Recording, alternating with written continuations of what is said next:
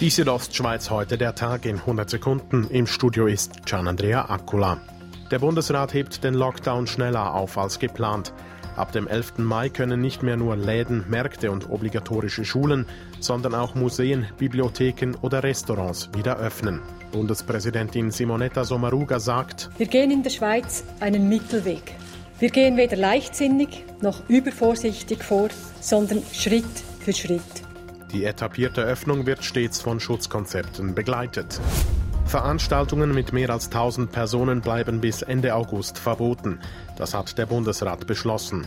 Nicht überraschend nimmt man beim Open Air Lumnezia von diesem Entscheid Kenntnis. Klar, wir sind traurig, dass es den Open Air jetzt nach 35 Jahren einem Jahr nicht gibt. Aber es gibt den anderen geht es auch gleich. So Norbert Gaveng, der OK-Präsident des Festivals. Betroffen ist etwa auch das Kurafest, das nicht stattfinden kann. Aufatmen hingegen bei den Sportvereinen. Sie dürfen ab dem 11. Mai unter Einhaltung der Schutzmaßnahmen wieder trainieren.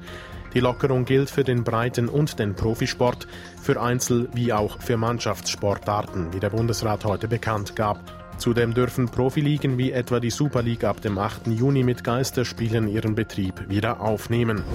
In der Schweiz und in Liechtenstein haben sich innerhalb des letzten Tages 143 Personen neu mit dem Coronavirus angesteckt. Das sind etwas mehr als die 100 vom Vortag gemeldeten neuen Infektionen.